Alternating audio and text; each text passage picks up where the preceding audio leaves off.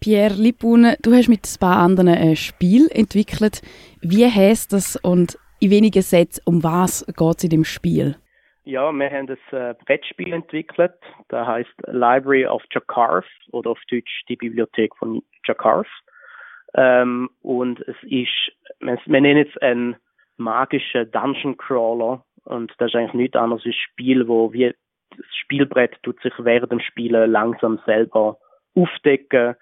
Es entsteht äh, immer wieder, jedes Mal, wenn man es neu spielt, ein anderes Labyrinth, äh, andere Spielkarten. Und man ist eigentlich ein magischer Abenteurer, eine Abenteurer, Abenteurerin. Und äh, man versucht, fünf Schlüsse von der gleichen Farbe zu suchen, während man sich aber auch muss Yacht nehmen vor den anderen SpielerInnen und auch vor den Wächtern aus der magischen Bibliothek. Also es ist vielleicht noch ein bisschen knifflig. Was ist denn genau das Ziel schlussendlich? Wie kann man das Spiel gewinnen? Genau, also man geht durch das magische Labyrinth und man plündert, also es ist eine Bibliothek, und man plündert äh, verschiedene Bücherregale und zieht Karten und in den Karten findet man unter anderem Schlüssel. Und man wird fünf Schlüssel von der gleichen Farbe sammeln und mit denen eigentlich wieder zum Startfeld zurückkommen, um den zu gewinnen. Ihr sind so eine Spieleherstellergruppe aus St. Gallen oder zumindest von der Ostschweiz namens Rule Factory. Kannst du mal ein bisschen erzählen, wie sind die zu dem gekommen, zum Spiel entwickeln und, und wer sind die überhaupt? äh, ja, genau. Wir sind vier Leute aus St. Gallen. Ähm, das sind der Stefan, der Pascal, der Fabian und ich. Und der Stefan, der Pascal und der Fabian die sind zusammen aufgewachsen und sind ein u viel Spiele gespielt und die haben auch gewisse Spiele eigentlich schon angefangen irgendwie optimieren, weil sie gefunden haben, der hat auch, könnte man noch etwas Besseres machen. Und dann gibt es so ein bisschen die Legende, dass sie äh, beim Wandersflug ein Spiel verloren haben und dann haben sie auf einen Bus warten und dann haben sie eigentlich ein neues Spiel entwickelt, weil sie gar nicht mehr haben zu machen.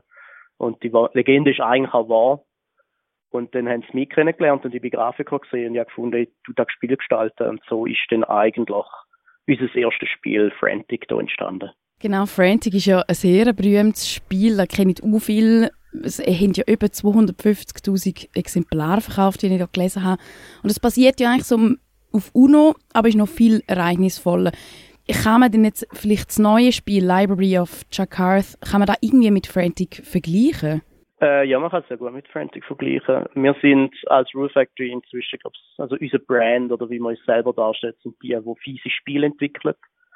Also Spiele, wo man wirklich viele Möglichkeiten hat, sich gegenseitig über den Tisch zu ziehen und das ist bei Library of Jakarth genau gleich. Also neben den Schlüssel, die ich vorher erwähnt habe, findet man in den Regal dann eben auch Zauberkarten, wo man sich gegenseitig auch Karten klauen oder man kann sich Sachen im Weg stellen oder man kann sich gegenseitig einfach viel Leid tun. Und da ist aus dieser Sicht äh, viel Humor drin versteckt. Du hast jetzt vorhin gesagt, wie ihr überhaupt dazu gekommen sind, zum, zum selber Spiel herstellen. Jetzt ist ja, Spiel herstellen ist ja schon noch, also ich kenne jetzt nicht viele in meinem Umfeld, die das machen. Das ist vielleicht schon noch ein bisschen eine Nische was gefällt, jetzt vielleicht auch dir persönlich, was gefällt dir daran, zum Spiel kreieren und designen und das entwickeln?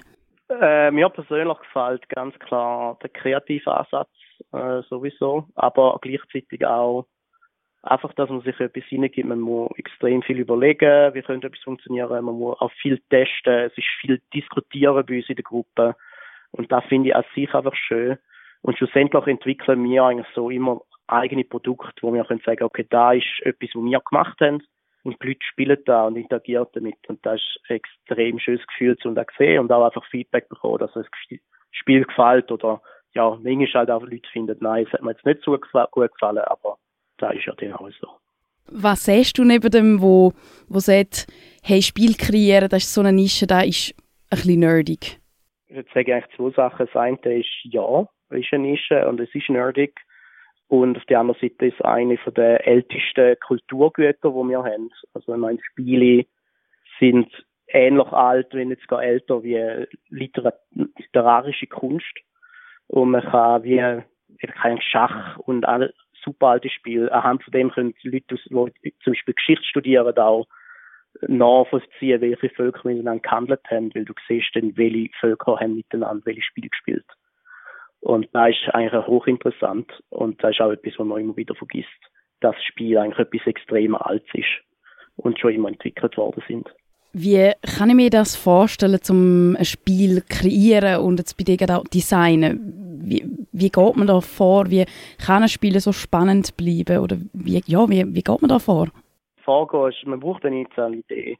Das braucht es sicher. Also wirklich so eine benannte Richtung, wo es geht. Bei Frantic ist da da so ein bisschen äh, Uno bzw. Mau Mau oder das Mad-Kartenspiel gewesen. Und da, da gibt einem auch schon so ein bisschen eine Grundlage, auf dem man arbeitet. Und nachher ist es extrem viel einfach ausprobieren, testen und effektiv diskutieren. Und dann irgendwann kommt schon noch der, der, der Part, wo man sagt, komm, wir müssen jetzt noch Regeln schreiben und man muss neues Design machen, aber das ist eigentlich gar nicht der wichtige Part.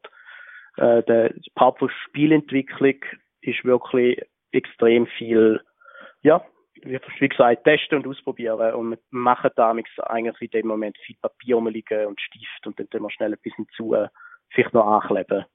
Also viel testen und ausprobieren. Wie viel Mal haben ihr das Spiel jetzt schon durchgespielt, das Neue? jetzt kann ich nicht nennen, ich weiss nur, äh, also Library of Jakarta, der ursprüngliche Prototyp ist im 19. entstanden.